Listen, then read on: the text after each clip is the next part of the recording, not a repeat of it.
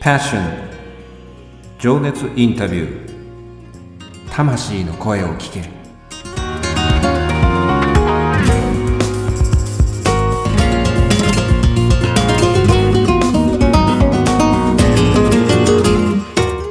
この番組はさまざまな分野で活躍されている魅力的なあの人この人の熱いパッション情熱の根源にある魂の声を5人のインタビューナビゲーターがさまざまな角度から聞かせていただく情熱インタビュー番組です。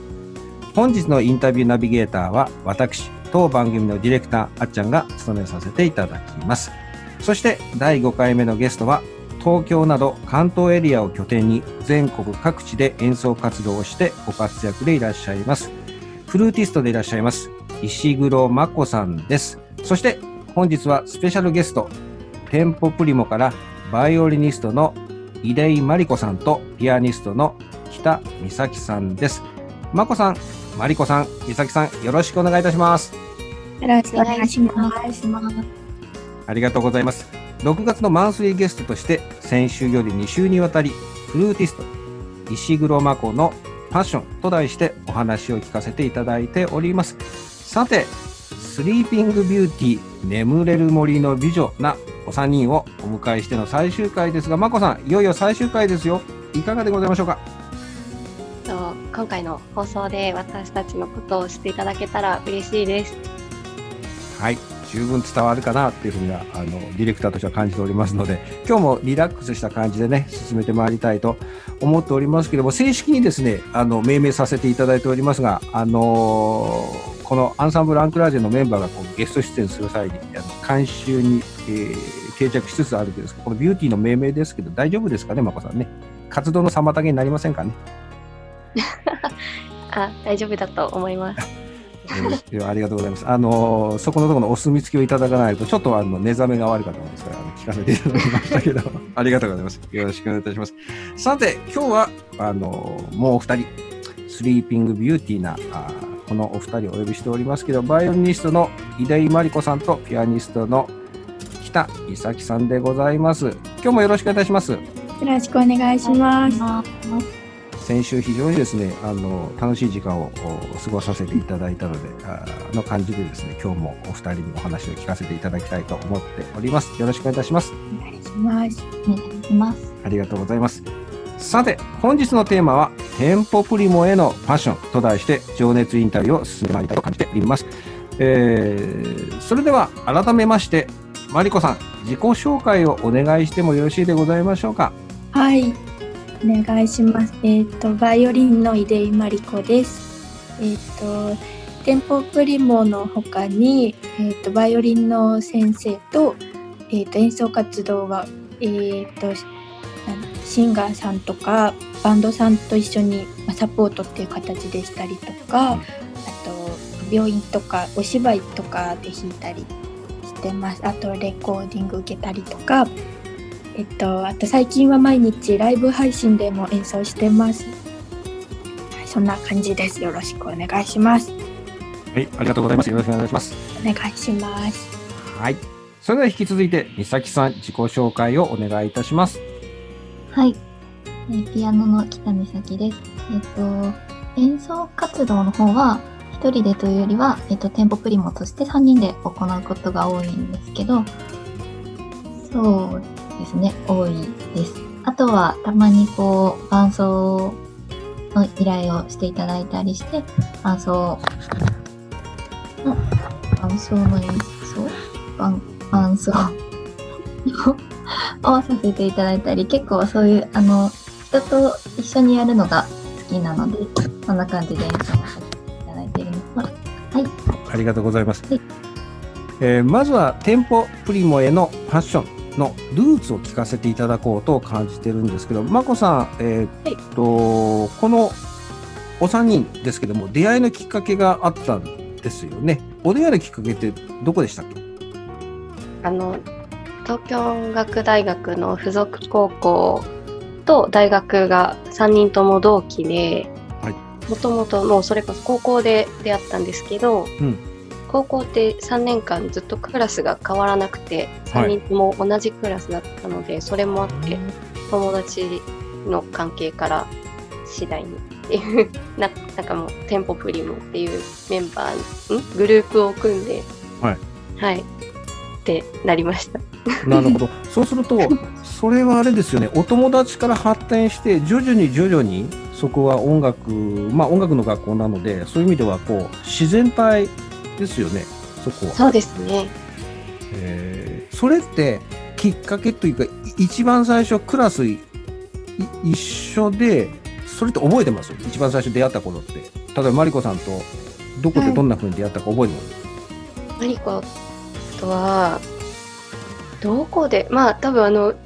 なんとなくなんですけど始業式あ始業式入学式？はい。本当もう初日の時に確か声かけたよね？確か忘れたかなどうだろう。なんかそんな感じだったと思います。なんかマリコとははい。な。んか多分割と最初の方から話しあれです。う ん私たち、あの席順が名前の順だったんですよ。はいはいはい。で私たち伊なんで席があ近くてなるほど。斜めだったんですよねなるほど。そうそうだそう美咲ちゃんもそう木なんで1 組でははは私はもっと離れたところに。もっと離れてる。でも、でも、美咲さん覚えてらっしゃいます？そこの時、あの、このお二人と、どういう風な感じだったかって、初対面の時って。最初は、えーっと、私も席の近い子と、はい。なまあ、仲が良かったというか話したりはい。してて、なんかその「い」の方は「い」の方。うんうん。いいの方。てたので最初はそんなにすごいこう話してたわけではなかったなんかちょっと違うグループっていうかにいた感じだったよね、うん。そうそうだね、うん、いつの間にかいつだろう。なんだろうね。なんかそのやっぱり高校生、うん。女子高生特有のグループっていうのがやっぱりあって、そのグループ同士でちょうど私とマリコがいたグループとはい。美咲ちゃんがいたグループがなんかちょうど仲良くなったというか あれ？違うっけ？そんなじゃなかった？そんなん交流あったっけ？あれ？まあ深い交流ではないけど結構なんかその高校がちっちゃかった人数が少ない高校だったので、結構みんなで仲良しみたいな感じだったんですよ。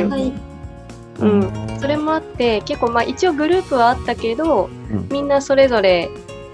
まあみんなと話すみたいな感じもあったので、うんうん。そんな美咲ちゃんとも最初から遠い存在っていう印象は私はないんだけどうんうんうん。なんか席がね席が、まあ、まあ席は遠かったけど、うんけどなんかねなんかそれなりに話しててうんやっぱ文か化文化祭とかなんだろうあ、文化祭。はいはいはい。なんかそういうイベン演奏したりとか、うん。そう。なんか高校のそのイベント、文化祭とかで、うんやっぱり音校なので、うん。音校って結構みんな演有志で演奏ってう。いう子がすごい多くて、はい。でやっぱりその時にちょうど仲良く、まあ、なってたというかうん。この3人でうん。なんか演奏しようみたいになって、はい。っていうのが始まりだった。うんなんかたまたまみんな楽器が違ったっていう感じで、うん。じゃあ一緒に演奏しようって感じかな。うん。うんなるほどね。友達でもあり、そうやってつかず離れずのその距離感で自然体にでしたまたまでしょうけど、重なる楽器もなく、うん。そのうまく溶け合って、それこそアンサンブル的なこうね、こう、お三人が自然体で、なんか、っていう感じなんですね。で、テンポプリモっていうお名前をつけて活動を始めたのはもう在学中から。大学？ん？大学？入ってかなんか大学の授業室内楽っていう、はいそのアンサンブルの授業があったんですけど、はい。そこでまああの有志ってうん。その3人でうん。一緒に勉強しようってなってうん。そのなんだ先生にうん。ん？なんだろう多分その直後ぐらいにあのそう3人でねせっかくだから勉強しようってなったんですけど、はい。その直後ぐらいにじゃあせっかくだからコンサートしようかってなった時にかな、うん。多分ああ、ユニそうかも。ット名そう気を決めようってなってうんうんうん。それが大学在学中だったと思うんですけど、その。そうですね授業の延長でうん。普通に3人で別で演奏会したいねってなってうん。で演奏会するならやっぱりグループ名とか決めちゃった方がうん。こう宣伝もしやすかったりとかっていうのがあって、でどうしようっていうところからテンポプリモになったんだとうんうん記憶してます。なるほど。これ名前の由来は？どういうふうにつけたんですか？名前の偉いそれこそなんかね3人とも M だったからなんか、はい。M なんちゃらとかも考えたんだけど、うんうん。頭文字がね 一緒だからね。考えてたけどやめたけど。うん やめてうん。テンポプリモって最初のテンポでっていうはい。最初の速さでっていうはい音楽用語なんですけど、はいテンポプリモってその最最初のテンポっていう意味なんですけど、はい。確かあのまあやっぱり初心に毎回ちゃんと帰って、こう音楽と向き合うとかっていう意味を込めて、うんだよね。うんなんかあの大学の授業ではい。なんか声楽の先生があの、テンポってまあ速さなんですけどなんはい。か天気って意味もあるって聞いたんですよ、っておっしゃってて。でなんか天気ってことはなんかちょっと気分とか気持ち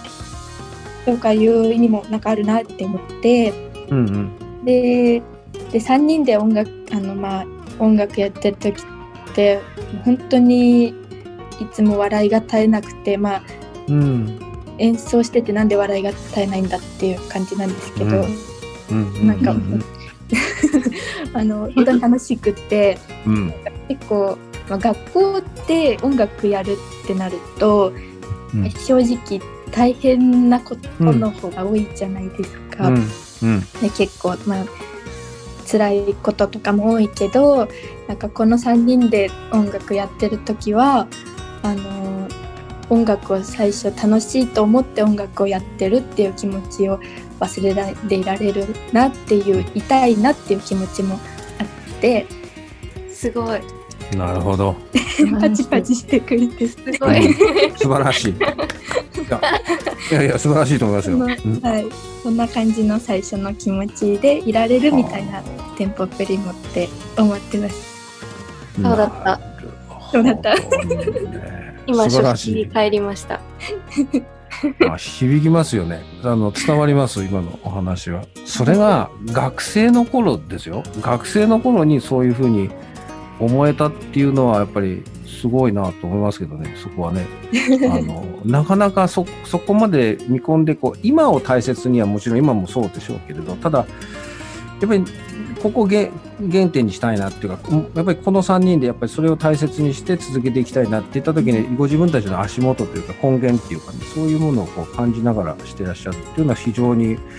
素敵だし立派だなと思いますけどね、学生の時にそれをっていう志されてね、やられたっていうのは非常にね、今のすごくあの響きますね。まあそういう、なんていうかな、あの、丁寧に丁寧に、そしてあの非常にあの原点に忠実に、自分たちの軸に忠実に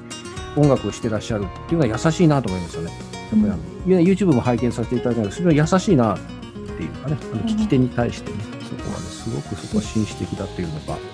真摯に音楽に向き合って、やっぱり丁寧に、あの、こう、その軸でやってらっしゃるなっていうのは、今のね、ご説明、マリコさんのご説明とか、お三人のその雰囲気でね、感じますね。そういうちらこそね。で、あの皆さんこれね、リサの皆さん、あの経歴って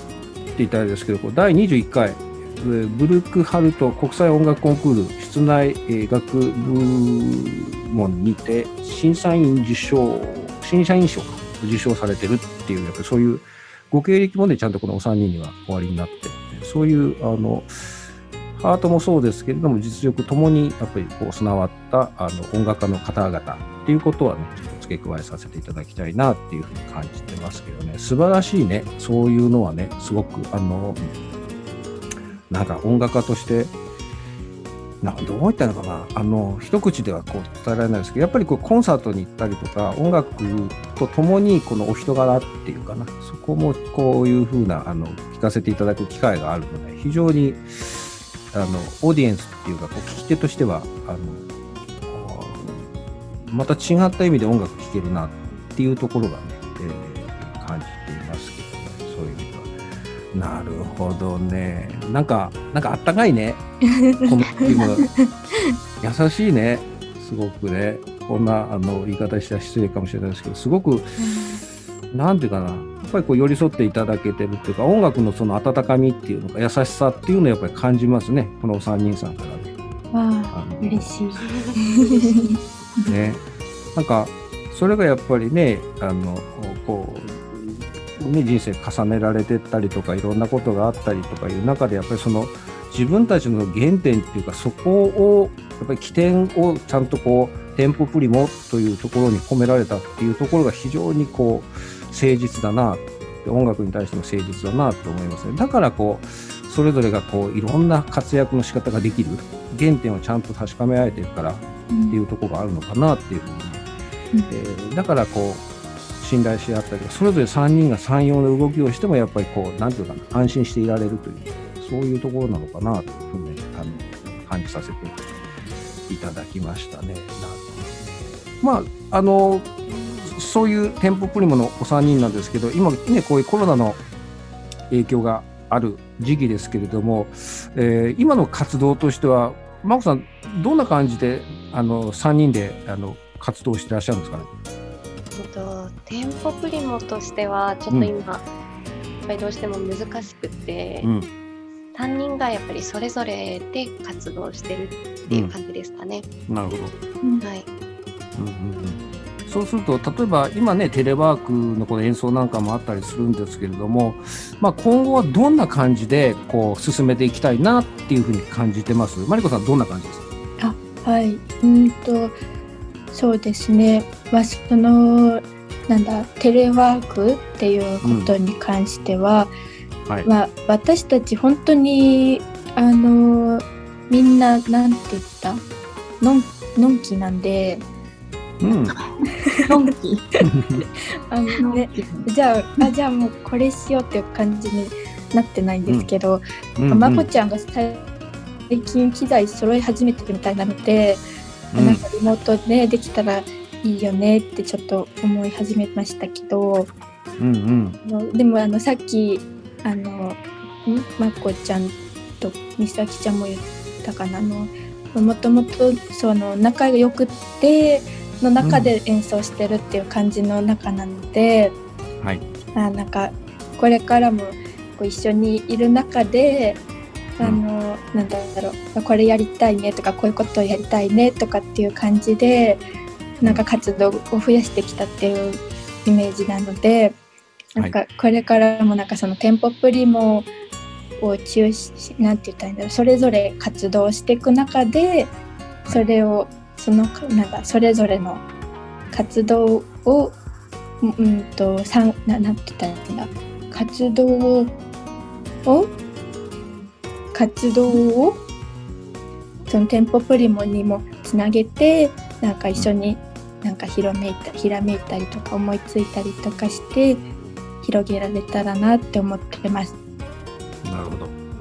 まあ今までのね、歩みもありますもんね、そういう意味ではね。だからそこはまあ、ご自分たちのペースで、自分ご自分たちが今まで歩まれた、あーなんていうかな、らしさでっていう感じかな。美咲さんもそんな感じです？そうですね。なんか、あの、私はあんまり、なんだっけ、ライブ配信とかはやってないんですけど、もともとそんなに一人では活動してないので、ちょっとあんまりやってないんですけど、うん。あの、なんか、そういう今音楽のホールだったりとか、はいそういうのも、あの、人数を減らしてて、なんかガイドラインとかもできてきてうん。いるのかなと思うので、はいまあ、ずっとこのままってわけではないかなと思うので、うんやっぱり生の音を届けられるそういう日が来るといいなとは思ってます。なるほど。あの、お三人とも、なんて言うんだろう。あの、やっぱり軸がちゃんとしてらっしゃるから、慌てる、慌てず騒がずなんですよ。やっぱりさっきのテンポプリモってお名前通りで、そこは自分たちの原点。足元しっかりあるから、いや原点が分かってるから、いや、今目先のことで、あの、コロナがどうだっていうことうん、で、じゃあできることから、じゃあ、って動く人もいれば、いや、私たちは私たちのペースで、それぞれっていうのがちゃんとつながってるっていうのは非常にね、お三人のね、なんかね、なんて言うんだろう、力強いって感じかな。なんかねう、ん絆がすごい太いんですよね。時時間は、こう、ゆっくりかもしれないし、穏やかなんですよ、時間は。だけど、すごい強い絆を感じるんですよ。なんかね。あうん、でしかも優しいんですよ。うん、そこがね、うん活動を止めないようにみたいな、なんなんて言うんだろういい,、うんいい意味でいい意味で、うんそなんか気持ちがないかもしれないなんかつなんかぜ多分ずっとつながってるから。る。うん。なんか今ここで別に急いで何かをやらなくても、うん。こういずれ別にまた3人でどできるだろうってういうん。思いがあるから、そんなに急いで、うん、うん。うんやらないやらないのかもしれない。そこがやっぱりあのインスピレーション音楽家としてのインスピレーションもそうだしお互いのその今までねうん。7年8年こう築いてこられたこのなんていうの絆っていうのかな。そこの太さっていうかその空気感それがこう目に見えないものだからこそ音楽家としてのそのスピレインスピレーションっていうかその感覚呼吸とかね空気感っていうことも含めての中なんか自信がすごく感じるんですね。お二人あのお三人にはね。う んそれぞれがねあのなんか今慌てるたまたまコロナでこういう状況のだけでじゃあできないできないなりにえー待つことも別に進むことをうん。得てして何かあたふたすることもないっていうそう動じないところがすごくねうん。ああ強いっていうよりも力強いですよね。そういう意味ではね。あー懐が深いっていうかね。あーとそれはねちょっとねあの感じさせていただいたのでね。だから本当にコンサートできるようになったらまたあの店舗プリモらしい、えーまたあの帰ってきましたみたいなね。でお客さんも戻りましたみたいな感じで。っていう感じかな。うん。で、えー、全てが整ってね、またステージに、えー向かわれるのかななんていうことをね。あー、あー懐深いなっていうのはねなんかねあの安心しますもん なんかすごくねなるほどねいやいやすごい。おなるほどなと思ってね今聞かせていただきましたけどね。さて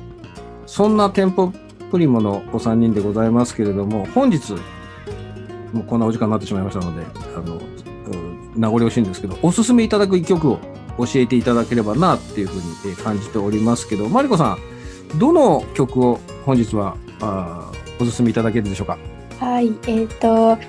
3人であのおお気に入って演奏した曲なんですけど、ショスタコービチの「5つの商品」っていう曲の、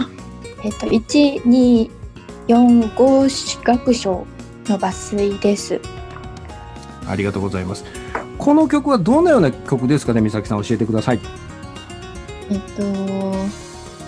5つの商品で、こう、一つ一つが、こう、結構コンパクトにまとまってて、いろんな、こ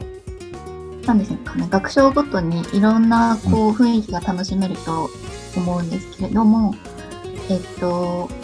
私が結構、ちょっと喋っても大丈夫ですか？全然大丈夫です。おお 教えてください。あの、私が結構その弾くときに、はいあの、イメージ、自分の中のイメージっていうのが結構あるタイプという、はい。まあ、あの、全然調べてこういう背景とかでは全くなくて、うん自分の印象で結構弾いてたりするんですけど、はい。この曲が、あの、すごいこう、なんだ展開的になんかこう遊園地みたいな楽しさみたいなものがある。なっていうのを感じて、うんただ、その、ただ明るいだけじゃなくて、ちょっと暗いところだったり、うんちょっとこう変わった、なんだろうな、おどけたみたいなところが出てくるんですけど、それがちょっとこう、なん、うんと、生贄の少女はい。と、なんかそれを助けた男の子みたいな、そういう私の中でストーリーが進んで、ちょっとそれは二人に練習の時にうん。話してなんかそんなので盛り上がったりしたっていう思い出もあるんですけど、あのそうなんですでもそれはあの本当にただのイメージなので、うん。あの関係はないんですけどうんうん。なんかでもそういうのをこう一緒に話せることによって、あうん確かにこういうところこういう感じっぽいねみたいな感じですごい練習もいい感じにいったかなと思っております。なるほど。